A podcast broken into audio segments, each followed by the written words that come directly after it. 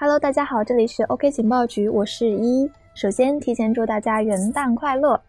今天是周六，明天就是为期三天的元旦假期了。但是今天依依还是坚持在工作岗位上，丝毫不懈怠地为同学们准备行业情报资讯。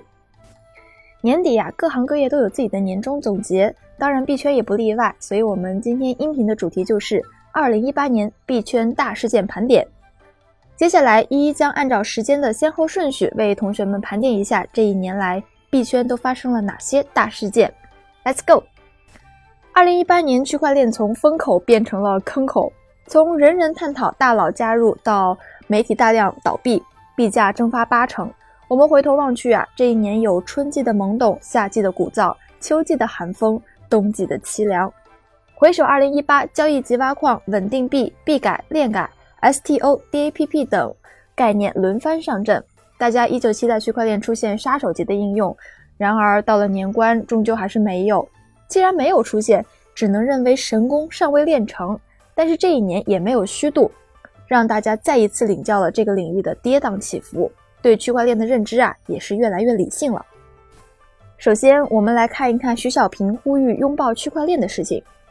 二零一八年的一月九日，真格基金的创始人、新东方的中国合伙人原型之一徐小平的关于呼吁拥抱区块链的截图流传甚远。他呼吁创业者在立身本身业务的同时，了解区块链，理解 ICO。进入区块链时代，并且声称啊要立即动员全体高管和员工学习如何拥抱这场革命。创投圈的投资教父一番言语，让区块链行业迅速走红，并且为后来的三点钟无眠群中的讨论区块链的传统 VC 埋下了伏笔。很快，徐小平在个人微博中对此事做出回应，他无奈地说道：“本来呀是与被投公司之间的一个低调内部分享，不希望被外人看到。”他还再次强调说，区块链的革命的的确确是已经到来的，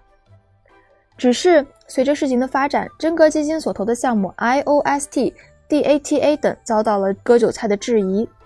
徐小平开始否认自己给项目站台，并且极力的撇清自己与项目的关系，在公众场合也越来越少的提到区块链。而今呀，在徐小平的微博上已经没有任何区块链或者币的相关内容了。接下来我们看一看三点钟社群引爆区块链的事情。二零一八年的二月十一日，在春节的喜庆气氛中，一个名为“三点钟无眠区块链群”的微信群火爆异常。徐小平带动的区块链狂热在此群的带领下进一步被扩大。群内大牛云集，不仅聚集着李笑来、陈伟星、薛蛮子、帅初等区块链的早些参与者，还聚集着红杉资本的沈南鹏、三六零的董事长周鸿祎等创投圈大佬。还有一些佟丽娅、高晓松啊、韩庚等明星，顷刻间啊，各行各业的人蜂拥而至，以进群为荣。三点钟社群的风头一时无两。据传言呢，春节七天群内共发出价值高达一百万元的红包哦。而影视明星佟丽娅被拉入群后，更是直接奉上了一个八千元的大红包。大佬们阔绰的出手，使得三点钟群迅速走红，区块链名声鹊起，圈子也迅速扩大，大量的新人入场。庄家翘首以盼，而宝二爷郭宏才因为道破了空聊技术真没啥意思，区块链最大的应用就是炒币的天机，曾两次被踢出了群。春节过后呢，陈伟星与朱啸虎的骂战将三点钟社群的高潮延续了一段时间之后啊，社群便开始逐渐趋冷了。还发生了什么大事件呢？那当然不得不提到三月份 EOS 的超级节点竞选拉开序幕。根据 EOS 当时公布的规则，EOS 将选出二十一个主节点和八十个备选节点，用于 EOS 区块链系统的区块打包和验证。赢得主节点将获得 EOS 每年增发百分之五收益中的大部分，即每年每个节点大约能够得到二百三十八万个 EOS。按照当时的价格啊，一个 EOS 是四十四块二，一个节点每年可以分到一亿元的奖励哟。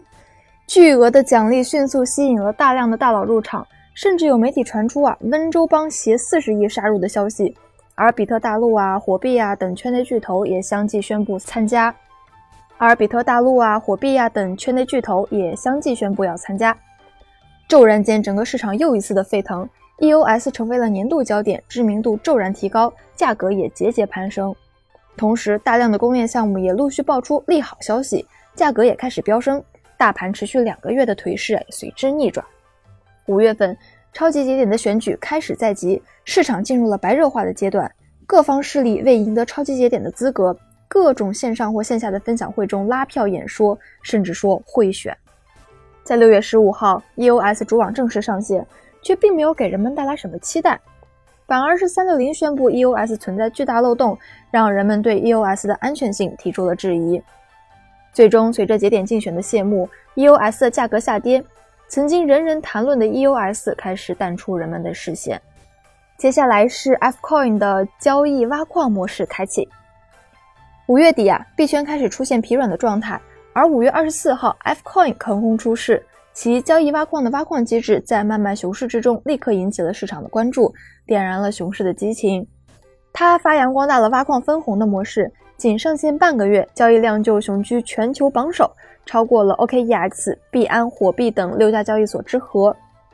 在不到一个月的时间里，Fcoin 交易所平台的 FT 币价从零点零一美元暴涨到一美元，暴涨近一百倍，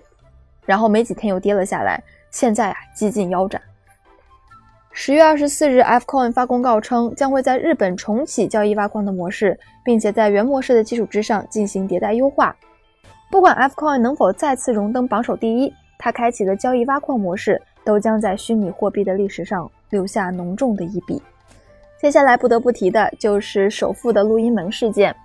七月四日的凌晨，网上爆出号称中国比特币首富的李笑来的一段谈话录音。该录音呀，迅速在各种社群中引发病毒式的传播。该录音自今年一月爆出后，引发币圈声讨，本就被指割韭菜的李笑来人设进一步崩塌。这段揭露了行业内站台内幕和资金盘乱象的录音，还点名了几个非常知名的项目，引发了行业声讨。此前接受央视采访，自称百分之九十九点九九的情况下是被站台的李笑来，至此人设彻底崩塌。李笑来在录音中脏话连篇，充斥着粗鄙之语，粗暴的交谈中表达了自己赚钱投资的理念以及如何在区块链中赚钱的方法等内容。其中一句“傻逼的共识也是共识”。燃爆了整个行业，被舆论斥责是割韭菜，吃相难看。今年八月底啊，李笑来出版的《韭菜的自我修养》一书，书中夹杂了自己对录音门的解释。他表示自己从未有过任何将投资者称为韭菜的言论，录音被解读成割韭菜，实在是媒体断章取义。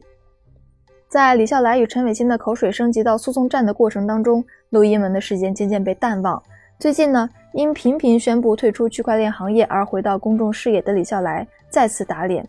因为他出任了雄岸科技执行董事及联席 CEO。风墨 3D 游戏爆红也是一个非常经典的事情。七月中旬，一款名叫风墨 3D 的游戏风靡币圈，游戏在不到一周的时间内就迅速窜红，刷爆圈子，并且积攒了两万多个以太坊的奖池。成为了自以太猫以来第二个区块链游戏爆款。它是一个典型的资金盘游戏，先入场的玩家根据买到的筹码获得入场玩家买筹码所用的资金的分红，而最后一个出价的人如果维持二十四小时，资金池的一半都归他所有。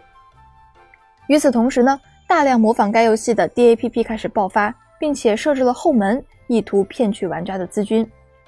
然而，随着媒体开始纷纷对游戏的性质进行剖析。安全团队也对类 FOMO 游戏进行警告和漏洞的排查，导致新进入的玩家骤减，游戏的日活跃量呈断崖式下跌。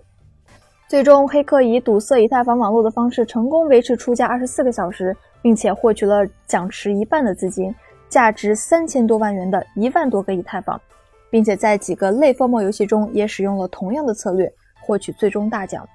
至此，类 FOMO 游戏由于规则的缺失。和玩家热情的丧失而宣告终结。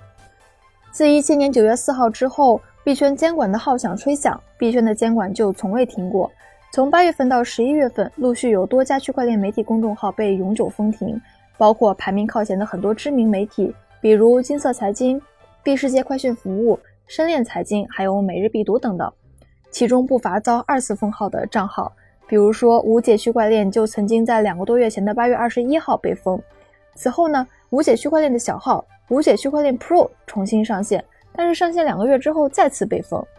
大批区块链公众号被封时，腾讯表示回应说，部分公众号涉嫌发布 ICO 和虚拟货币交易信息，违反了《即时通讯工具公众信息服务发展管理暂行规定》的这样一个法则。而我们的公众号 OK 情报局也在两天前被封了，损失惨重。不过呢，我们还有新号，没关系，我们还是会继续跟大家相处下去的。接下来不得不提是在今年十月最先在海外热闹起来的 STO，在国内也流行了起来。FTO 的全名是 Security Token Offering，即证券化代币发行。作为一种新的融资方式，有人称 STO 是低配版的 IPO，有人认为是有监管的 ICO。就在海外的众多项目机构开始谋划如何开展 STO，国内的很多项目摩拳擦掌、跃跃欲试的时候，十二月二十四号，北京市互联网金融行业协会发布了关于防范以 STO 名义实施违法犯罪活动的风险提示这样一个文件。文件中说啊，目前呢仍有部分机构会以个人呢以 STO 的名义继续从事着什么宣传培训啊、项目推荐呀，还有融资交易等相关活动。风险还提示说啊，所有的金融业务都必须要纳入监管，而 STO 涉嫌非法金融活动，应严格遵守国家法律和监管规定，立即停止关于对 STO 的各类培训、宣传、项目推荐和融资交易等活动。涉嫌违法的机构和个人将会受到驱离、关闭网站平台以及移动 APP 吊销营业执照等严厉惩处。STO 能否成为未来发展的方向，还需要拭目以待啊！然后我们还是要说一说年度惨剧 USDT。USDT 一直是币圈市场流通中最大的稳定币，尽管针对 USDT 的发行方 Tether 的各种诟病由来已久，但凭借着先发优势，USDT 还是占领了绝大多数的主流交易所，在行业有垄断地位。国内的九四呢，也是因为 USDT 的崛起而带来了契机，在十月十五日，USDT 的价格突然暴涨了百分之十三，在十月十五日。USDT 的价格突然暴跌了百分之十三，上演了一场空仓也被割的年度大戏。关于这次暴跌啊，原因也是众说纷纭，但是其背后暴露出的各种原因确实是客观存在的。首先呢，在二零一七年的九月十五日之后，USDT 背后的公司 Tether 就再也没有公布过任何第三方的审计报告，也就意味着美元的储备情况极不透明，存在着超发风险。此外，还有人发现。原来 USDT 和 Bitfinex 的交易所属于同一家公司，所谓的稳定币极可能是交易所收割韭菜的工具。随着 USDT 暴跌的事情的影响和发酵，稳定币开始了群雄逐鹿的新阶段。PAX、TUSD、GUSD、USDC 等多个稳定币迅速布局市场，甚至一些交易所也推出基于平台的稳定币，谋求分食 USDT 的一杯羹。时间来到十月三十一日。比特币迎来白皮书十周年，比特币的白皮书的发布是比特币诞生的重要标志之一。在这十年里呀，比特币经历了磨难。从二零一零年的比特币成功购买披萨成为了第一个公允汇率，到二零一七年年底比特币价格创下最高的两万零八十九美元；从二零一六年的比特币香港共识，到二零一七年的比特币分叉；从二零一九年的第一枚比特币问世。到二零一七年，比特币在日本已经成为合法支付方式。至今被宣布死亡三百二十八次的比特币，用十年的时间让人们重新审视这个不朽的传奇，也在用自己的方式书写着数字货币的迷幻人生。自中本聪发明比特币以来，其一直隐姓埋名，就给外界种种猜测。但即使不知道发明者是谁，比特币多年来仍然稳定的运作，为将来更多去中心化的应用拉开了帷幕。接下来当然是算力大战了。十一月初，BCH 的分叉消息活跃在了沉寂已久的市场。由吴奇涵为代表的比特大陆 ABC 开发团队，以奥本聪为代表的 SV 社群，针对 BCH 未来的发展提出了分歧。双方各占据比特网络的四分之一算力，一场代表着头部矿池利益之争的算力大战一触即发。伴随着算力大战的到来，市场情绪很低落。数字货币的市值啊持续走低，整个市场的行情更是到达了低谷。十一月十六日凌晨的一点钟五十二分起，BCH 的公链开始实施了协议升级，算力大战正式开启。目前呀，这场大战已经决定了最后的胜负。虽然说只是两方和平分手，但是对加密市场的货币的影响却是毁灭性的。作为算力大战的始作俑者之一的比特大陆，在整个二零一八年里面都不是很轻松。早在六月份。比特大陆还酝酿赴港 IPO 的计划，但迟迟未能有新的进展。甚至在不久之前还被爆出了裁员的消息。而最近媒体报道的香港股票市场监管机构不愿允许比特大陆在香港进行 IPO，更是让曾经风光无限的比特大陆黯然神伤。在纷繁复杂、喧闹热闹之后，币圈逐渐趋于平静，币价持续下跌，熊市依然继续。对于大多数今年入场的玩家来说，币圈并不友善，甚至非常的残酷。但是币圈的江湖还在继续，暴富和暴跌的神话依旧上演。二零一八年已成过去，我们收拾好行装，迎接二零一九年的洗礼。今天的音频到此就结束了，感谢同学们的收听，也希望您将我们的音频分享给你的朋友。我是依依，大家元旦快乐！我们下期再见啦，明年再见哦，拜拜。